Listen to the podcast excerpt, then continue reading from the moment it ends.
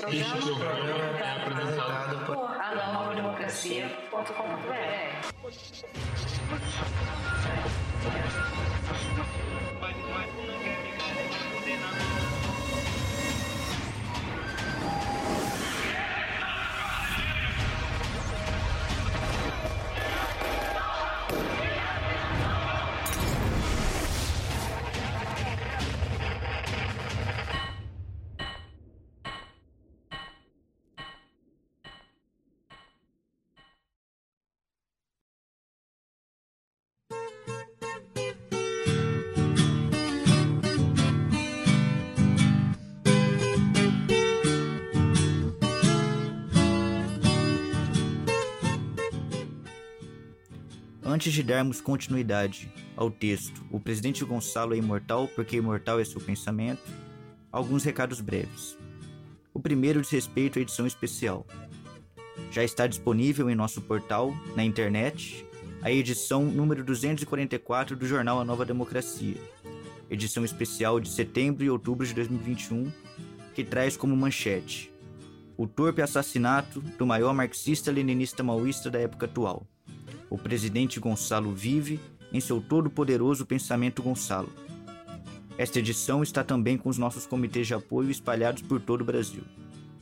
A edição impressa também pode ser adquirida por meio da nossa loja na internet, através de assinaturas ou da compra avulsa da edição.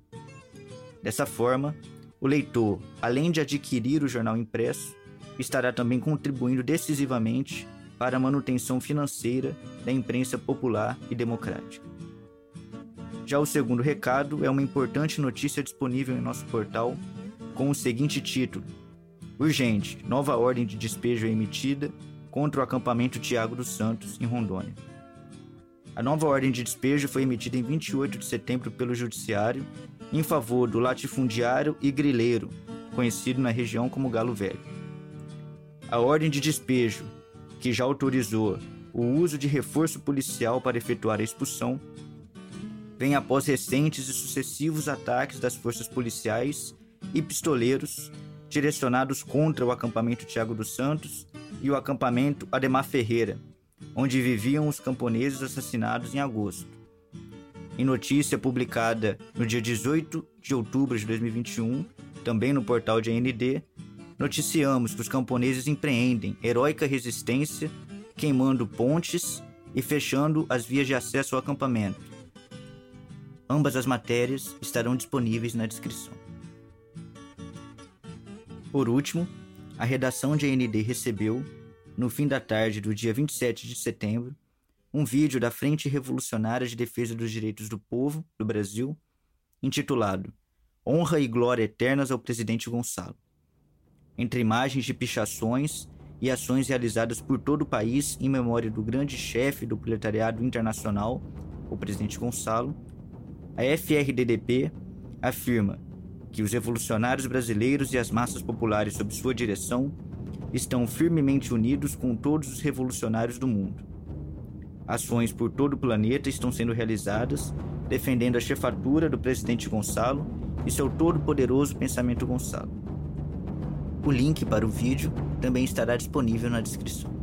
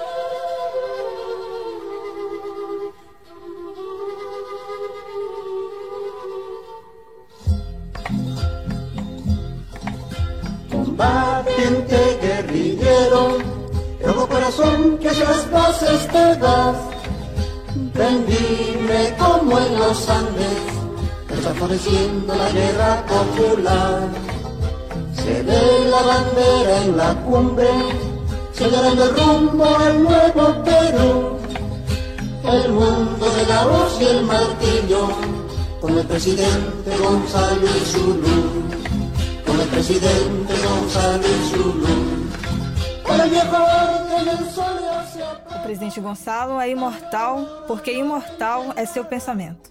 Núcleo de estudos do marxismo-leninismo-maoísmo. Cuando la semilla cosechando está, el sol ya se apaga, cada valor lo enterrará, porque con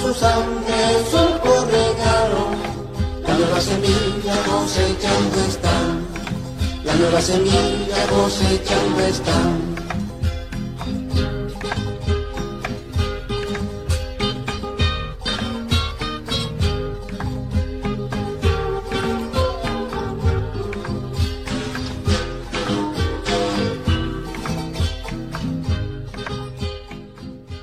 O PCP e o presidente Gonçalo ousam cruzar o Rubicão.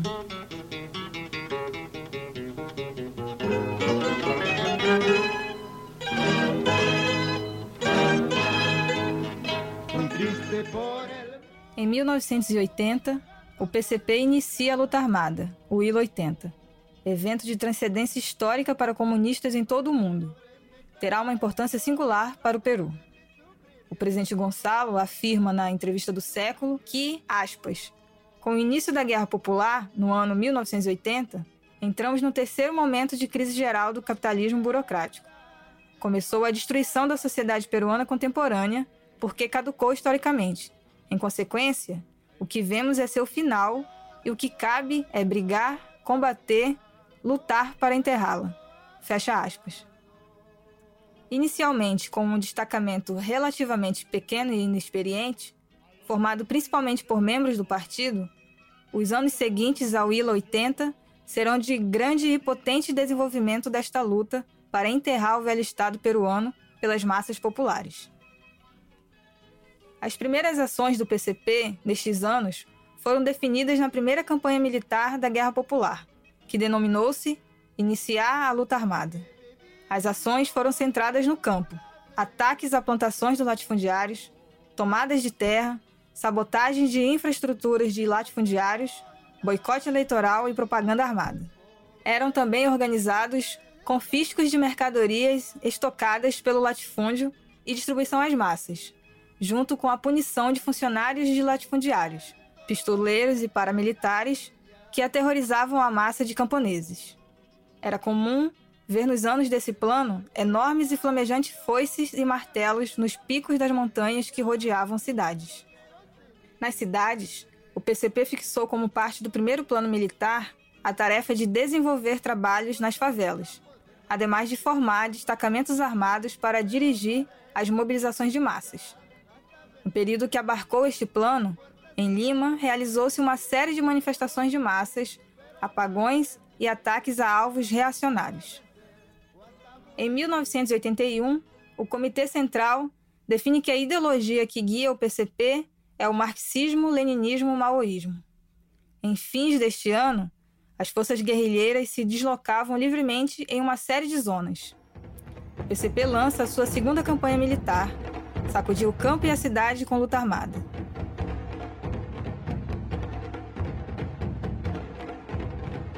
Ela consistiu em ataques a tropas e postos policiais, confiscar suas armas, construir grandes unidades armadas e construir bases de apoio.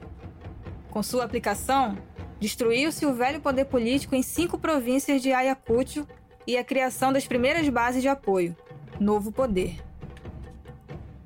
Na prisão de Ayacucho, no mês de março do ano de 1982, ocorreu uma grande ação guerrilheira que logra libertar mais de 300 presos políticos e prisioneiros de guerra. As centenas de pessoas, entre militantes do PCP, guerrilheiros do Exército Guerrilheiro Popular e massas, saíram do pátio da prisão agitando bandeiras vermelhas e cantando a Internacional. Entre esses lutadores postos em liberdade pela ação do Exército Guerrilheiro Popular estava Edith Lagos, militante histórica do PCP. Edith seria assassinada em um enfrentamento com as tropas policiais seis meses após, em setembro. Seu funeral foi uma impressionante demonstração do fervor revolucionário das massas. Carregando faixas e cartazes do PCP, tomaram as ruas de Ayacucho mais de 30 mil pessoas em uma cidade de 80 mil habitantes. A manifestação repercutiu por todo o Peru.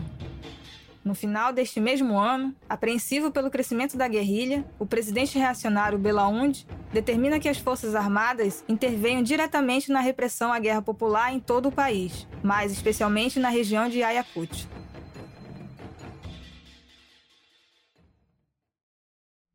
Surge o novo poder.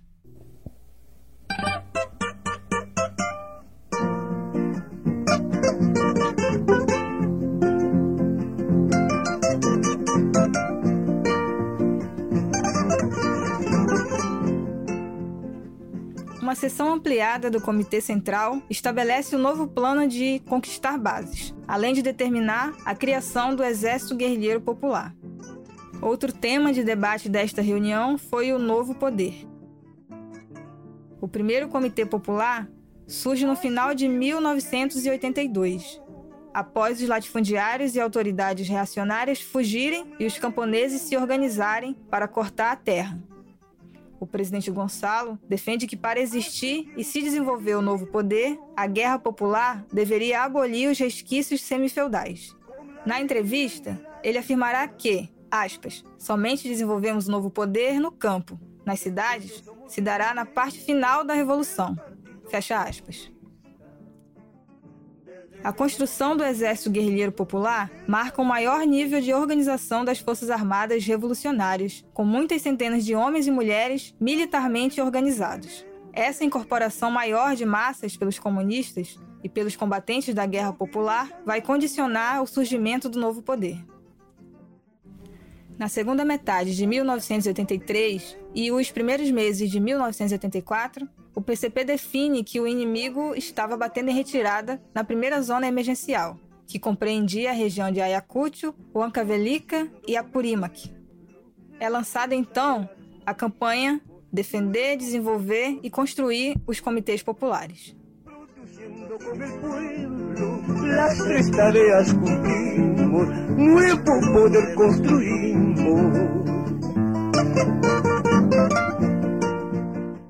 Após a aplicação desta campanha, foi executada a ofensiva Iniciar o Grande Salto. Planos e campanhas que antecederam o surgimento dos comitês populares, inicialmente fechados, isto é, cujos membros eram clandestinos e desconhecidos para o público.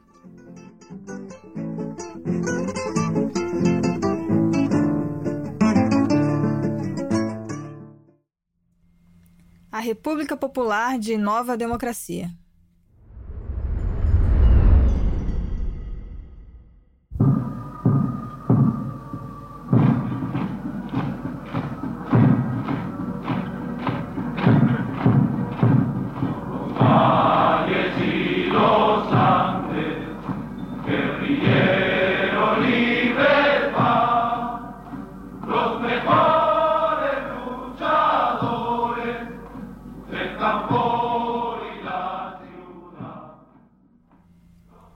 Forças Armadas Reacionárias entram para combater a Guerra Popular e o Exército Guerrilheiro Popular no ano de 83.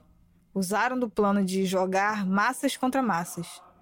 Primeiro utilizaram de contingentes escolhidos entre camponeses ligados a latifundiários, buscando criar a versão de que se tratava de uma reação popular.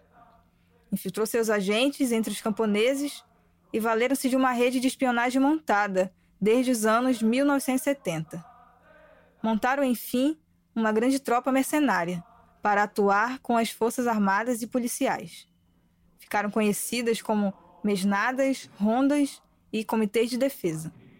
Através desses aparatos contra-revolucionários, promoveram roubos, violações de direitos, torturas, saques, incêndios e matanças, muitas vezes, inclusive, dizendo-se membros do Exército Guerrilheiro Popular para desmoralizar a revolução e os maoístas todo o desenvolvimento da atuação do Exército Guerrilheiro Popular nos primeiros anos de Guerra Popular tornou possível proteger, desenvolver e expandir as áreas do novo poder. São nessas áreas revolucionárias que as massas criam e desenvolvem os comitês populares, bases de apoio que conformam a República Popular de Nova Democracia, embrião da República Popular do Peru. Nos primeiros cinco anos, brotaram novas relações sociais que prepararam condições para a revolução conquistar o poder em todo o Peru. Inicialmente, os comitês populares se organizavam de forma a abarcar cinco membros por comitê, que eram eleitos pelos representantes das massas de uma localidade. Após muitos dos representantes das massas serem assassinados pela reação, por uma questão de segurança, os eleitos passaram a ter suas identidades mantidas em segredo, porém atuavam através das reuniões dos comitês.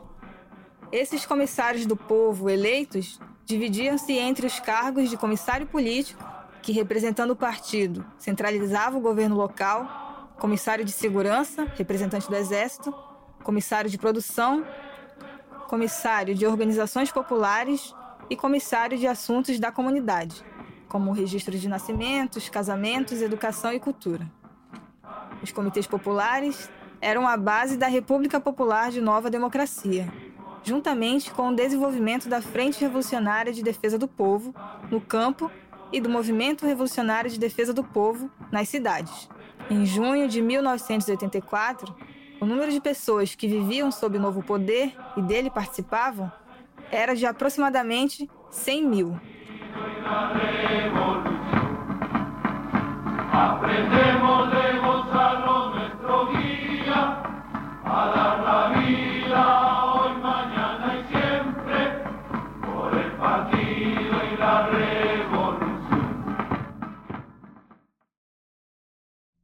Reestabelecimento e contra-reestabelecimento.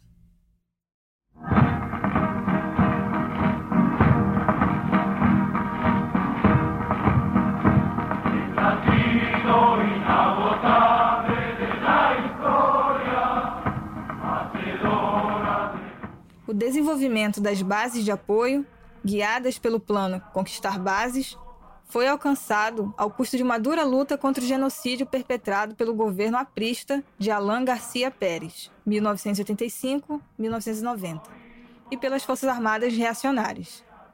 Cresciam nas prisões as reivindicações das centenas de prisioneiros de guerra por melhores condições. Enfrentando expedições militares, a organização dos militantes do PCP se desenvolve nas prisões e o Comitê Central lança diretiva apontando para converter as masmorras da reação em luminosas trincheiras de combate. Nas bases de apoio, cresceram as expedições reacionárias. Helicópteros eram usados para lançar granadas nas áreas controladas pela guerrilha. Corpos mutilados e torturados apareciam em regiões com cada vez mais frequência. O documento do PCP, Desenvolver a Guerra Popular servindo a Revolução Mundial, de 1986, define que os anos de 83 e 84, aspas, são anos de luta em torno do reestabelecimento e contra-reestabelecimento, isto é, da guerra contra-revolucionária por aplastar o novo poder e restabelecer o velho, e da guerra popular por defender, desenvolver e construir o poder popular recém-surgido dura contenda travada entre as Forças Armadas Reacionárias e o EGP. Fecha aspas. Ao fim dessas lutas, a Guerra Popular vai lograr manter as bases de apoio conquistadas e expandi-las. Nos anos seguintes, a Guerra Popular alastra por toda a serrania de norte a sul. Por serem o centro da Revolução Peruana, essas áreas foram alvos das piores ações da repressão contra-revolucionária do velho Estado entre incursões repressivas, ocupações das Forças Armadas reacionárias desde o fim de 1982 e bombardeios aéreos. Na ofensiva de junho de 1984, as unidades guerrilheiras atacaram postos da Polícia Rural e patrulha das Forças Armadas em torno de 12 pequenas cidades de Ayacucho. Ayacucho, tierra linda. Tierra linda y de valientes, donde hay tierna belleza, alegría y coraje. Ayacucho, tierra linda, tierra linda y de valientes, donde hay tierna belleza, alegría y coraje. O plano de grande salto. Cuando hablemos de amores, no hablemos en la luz. O período de 1985 até 1986 é definido pelo mesmo documento partidário como de desenvolvimento da luta pelas bases de apoio, período em que a guerra popular vai se expandir largamente.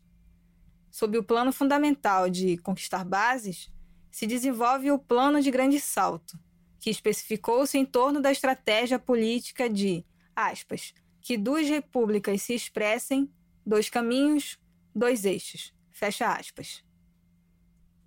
Cabe aqui uma nota. Duas repúblicas a do velho Estado peruano reacionário e a República Popular de Nova Democracia em Formação. Dois caminhos, o velho eleitoreiro e o novo surgido da Guerra Popular. Dois eixos, o da grande burguesia, do imperialismo, do capitalismo burocrático e da semifeudalidade, e o do proletariado que dirige a revolução democrática ininterrupta ao socialismo.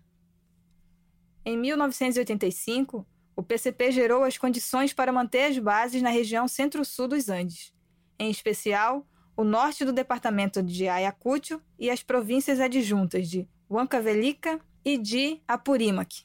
Nessas regiões, localizadas a mais de 3 mil metros acima do nível do mar, as bandeiras vermelhas do PCP tremulavam.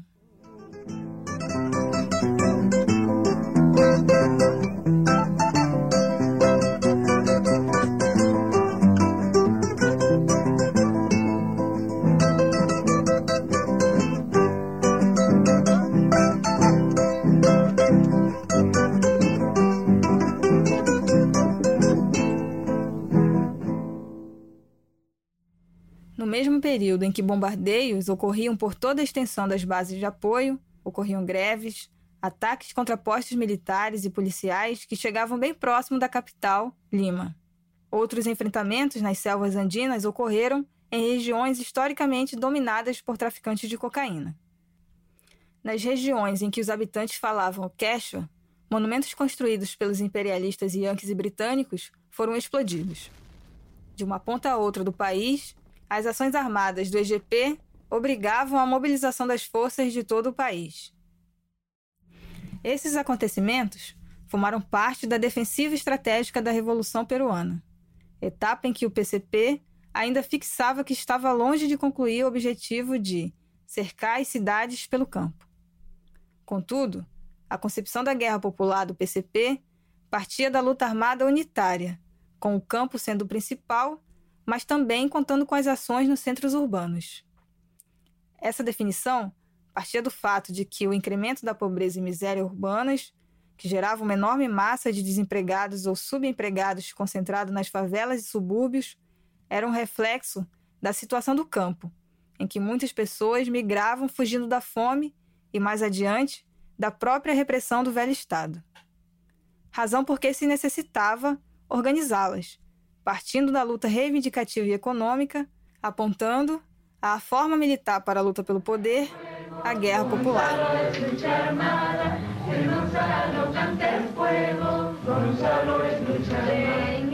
O primeiro congresso do PCP. De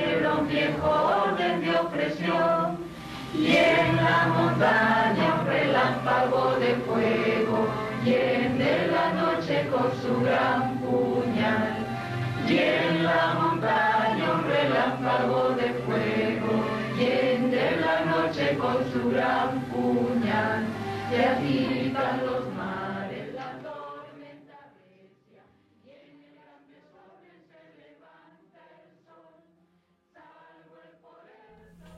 O ano de 1988 ficou marcado para o proletariado internacional como o ano em que o PCP realizou seu histórico primeiro congresso ocorreu ao longo de várias sessões que se realizaram ao longo do segundo semestre de 1988 e o primeiro semestre de 1989. O primeiro congresso ocorre após oito anos de pujante guerra popular dirigida pelo PCP. Nele, os comunistas peruanos definiram a base de unidade partidária com seus três elementos: a ideologia, que definiu-se o marxismo-leninismo-maoísmo, Pensamento Gonçalo, o programa e sua linha política geral, LPG. Em perspectiva, o Congresso também estabeleceu sólidas bases para marchar para a conquista do poder. O presidente Gonçalo definiu que, aspas, O Congresso é marxista-leninista-maoísta, porque o maoísmo é a terceira nova e superior etapa, e é, ao fim e ao cabo, a principal das três. Porém, também é pensamento Gonçalo, porque o Congresso sustenta-se nesse pensamento que foi gerado no processo de aplicação da verdade universal, do marxismo-leninismo-maoísmo, à situação concreta de nossa realidade. Fecha aspas. Este evento partidário gerou o conjunto de documentos fundamentais: linha da Revolução Democrática, linha militar, linha de construção, linha de massas e linha internacional. Juntas, elas formam a linha política geral, LPG. Será com esse grande impulso que os próximos anos marcarão a entrada da Guerra Popular na etapa de equilíbrio estratégico a partir do ano de 1990.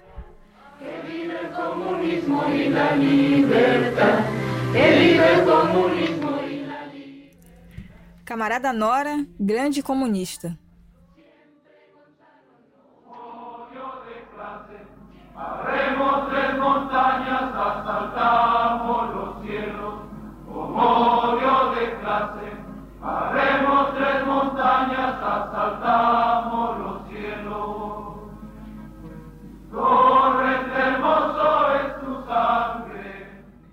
Augusta Latorre falece em 14 de novembro de 1988. Morria grande dirigente do PCP, integrante do Comitê Permanente do Biro Político do Comitê Central após 26 anos de intensa e frutífera militância comunista. O primeiro congresso do PCP rendeu as mais altas homenagens e destacou seu exemplo imperecível de dar a vida pelo partido. A maior heroína do partido foi condecorada com a Ordem da Foice e Martelo, a maior distinção partidária.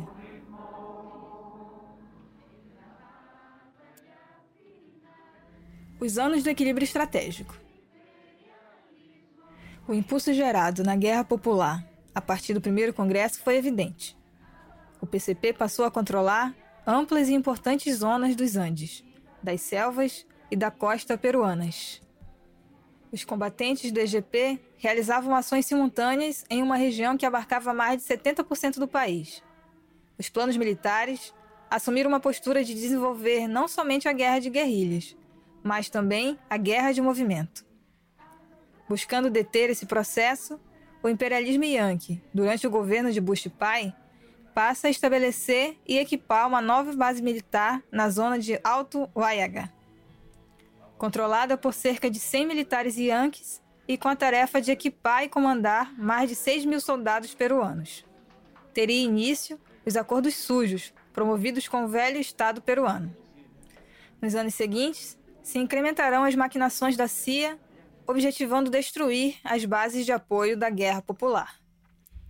Para corresponder a esta nova situação de desenvolvimento acelerado da guerra popular e da passagem à etapa de equilíbrio estratégico, o Comitê Central do PCP define que deveria conformar o Exército Popular de Libertação, EPL, um exército guerrilheiro com crescentes características regulares.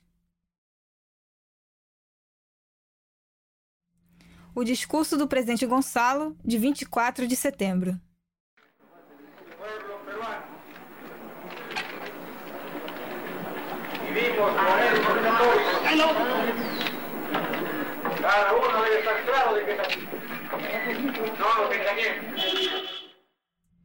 O 1992 é o ano do chamado Alto Golpe de Alberto Fujimori, que inaugurará um regime fascista de terror para as massas peruanas.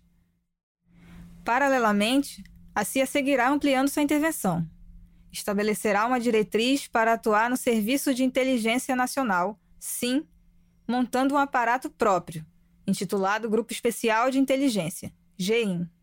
Sob essa ofensiva contra-revolucionária e desatentando-se na vigilância revolucionária pelos louros logrados e descurando-se daquilo que o próprio presidente Gonçalo instruíra, de construir organismos superiores aos da reação, ocorrerão as prisões, sucessivas e crescentes de dirigentes e membros do PCP e culminando a prisão do Comitê Central. Em 14 de setembro de 1992, o presidente Gonçalo é preso junto com outros dirigentes. Toda a imprensa reacionária junto com o ditador fascista Fujimori e o imperialismo Yankee, buscavam anunciar a prisão do presidente Gonçalo como uma grande derrota da guerra popular. Afirmavam que era questão de tempo até cessarem por completo as ações do EPL. Todos esses desejos foram despedaçados quando, no dia 24 de setembro de 1992, o presidente Gonçalo realiza o discurso na ocasião em que foi apresentado à imprensa reacionária em trajes de prisioneiro em uma jaula, uma tentativa de manchar a imagem da chefatura do PCP, que nesta época já havia se convertido em chefatura do Movimento Comunista Internacional, MCI. Ao iniciar seu discurso, o presidente Gonçalo entoou a plenos pulmões o hino do proletariado internacional, a Internacional.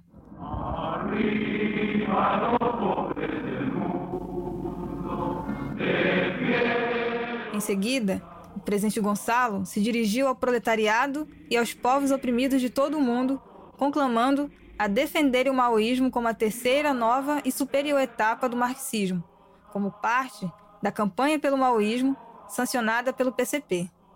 Ele também conclamou a todos os dirigentes e militantes do PCP, os combatentes do EPL e as massas populares a persistirem na guerra popular, em especial a seguirem os planos definidos pelo histórico terceiro pleno daquele Comitê Central, o quarto plano de desenvolvimento estratégico da guerra popular para conquistar o poder e o sexto plano militar para construir a conquista do poder.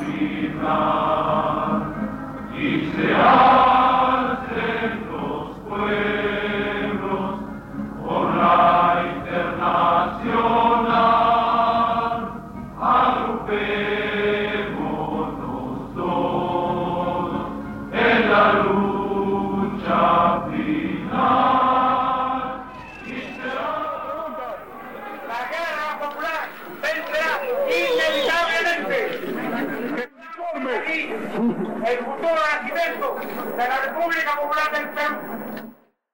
Gloria al marxismo, leninismo, maoísmo. Finalmente, honor y gloria al Pablo Perón. Eso es todo. Y en este bien gobierno, Mariano.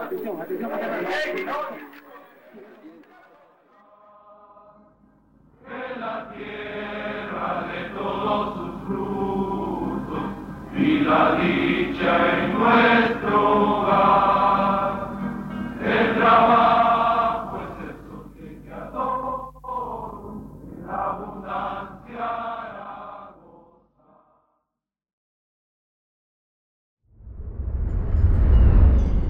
Patranhas das cartas de paz e a negação da linha vermelha do presidente Gonçalo.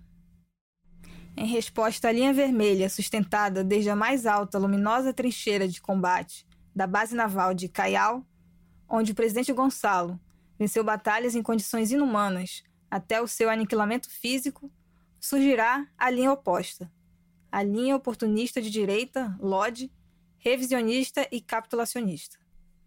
Posição que vai se estruturar nas prisões e vai formar uma organização própria, o Movimento pela Anistia e Direitos Fundamentais, Movadef, como principal porta-voz das posições acordistas. O presidente Gonçalo jamais teve possibilidade de escrever cartas ou livros. Pela sua posição inquebrantável, os agentes penitenciários jamais forneceram nem papel e nem caneta. Tinha como única opção de leitura uma Bíblia, posta em sua cela. A Lodge passa a espalhar, num trabalho sujo, e servindo à reação peruana e à CIA Yankee, a mentira de que o cabeça da sua linha revisionista era o presidente Gonçalo, como se fosse ele o elaborador das cartas de paz, bem como de dois documentos de sua podre organização. Tais documentos, de punho e letra e memórias desde Nêmesis, foram escritos por acordistas de dentro e de fora da prisão e atribuídos à chefatura do PCP. Nas vezes que apareceu em público, a reação buscou desenvolver sua patranha reacionária. O presidente Gonçalo aparece em um vídeo com Montesinos, poucos dias após sua captura. O braço direito de Fujimori foi até a base naval de Caial, onde se localiza a cela provisória do presidente Gonçalo, no objetivo de realizar uma entrevista filmada. Nessa ocasião, o presidente Gonçalo fez uma denúncia da tentativa de humilhá-lo e ressaltou sua condição de prisioneiro de guerra, e faz uma série de exigências. gana los beneficios, se pretende hacer irrisión, humillación. Yo no creo que eso sirva a nada. Em um momento, questionado se haveria outro Gonçalo, ele responde convicto: haverão muitos outros e melhores. E depois responde à sondagem de Montezinos, que lhe questiona se a linha do PCP, a da Guerra Popular, era uma linha em formação, portanto modificável, ou se seria uma linha pronta, intocável. Aqui o presidente responde-lhe: está pronta. As mais de 13 visitas de Montesinos ao presidente Gonçalo foram no objetivo de convencê-lo a assinar o documento das cartas de paz. Se mostrando impossível cumprir o plano de Fujimori, a saída encontrada foi forjar tal assinatura e as próprias cartas. Conforme se lê na revista A República, dos monopólios de imprensa peruanos, de 14 de janeiro de 2008, Rafael Merino Barter, um ex-assessor do SIM, declarou ser o autor das três cartas que imputam ao presidente Gonçalo. A Contra-Revolução buscará também manejar vídeos em que o presidente Gonçalo supostamente aparece lendo uma carta de paz, forjada, como assumidamente foi, pelo agente do SIM. Convém lembrar que a imagem do assim declarado maior inimigo dos Estados Unidos na América Latina aparece em qualidade péssima, sem nenhum paralelo com as filmagens da época e completamente incoerente com o que seria preparado numa ocasião como essa, se fosse verdadeira. Ainda que não se queira admitir o uso de atores, admitidos pelo próprio Fujimori, toda a filmagem, edição e divulgação foi feito sob as orientações da CIA e Yankee, em anos que a incipiente manipulação de imagens, edições de áudio e tratamento de vídeos eram assuntos já plenamente dominados pela Contra-Revolução e pela CIA. Após anos isolado, sem aparições públicas, o presidente Gonçalo aparece por ocasião do início do seu julgamento em 2004. Ele surge sem barba. Os agentes penitenciários obrigam-no a raspar barbas e cabelos, mas nem por isso deixa de exaltar seu espírito intrépido de comunista provado, hostil à possibilidade da capitulação. Em outra ocasião, no início dos anos 2010, os agentes penitenciários fazem um interrogatório à chefatura do PCP durante uma diligência. Perguntam os agentes se o Movadef seria uma frente dirigida pelo PCP. Ao que o presidente Gonçalo responde: Querem me fazer rir? E, confrontando os agentes da reação peruana, os desafia: Vocês vêm aqui e não pensam com a própria cabeça. E prossegue. Movadef como parte do partido? Quem disse isso? E prosseguiu acusando as perturbações que os agentes penitenciários reiteradamente fizeram ao longo dos anos que esteve preso, inclusive as filmagens e fotos feitas. As cartas de paz, portanto, surgem como patranha da CIA, imperialismo yankee, reação peruana, Fujimori e Montesinos e a LOD, que vai se estruturando nas prisões do Peru com a Ratazana Miriam, como parte da tentativa de manchar a imagem da chefatura do PCP em um contexto em que a guerra popular prosseguia com milhares de ações por todo o país.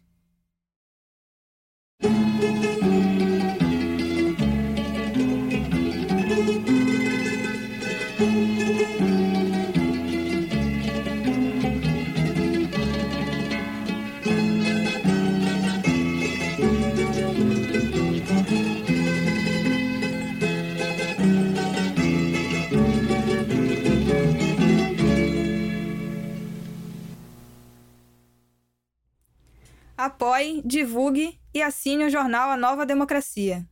Faça sua doação via Catarse e Patreon, ambos disponíveis na descrição.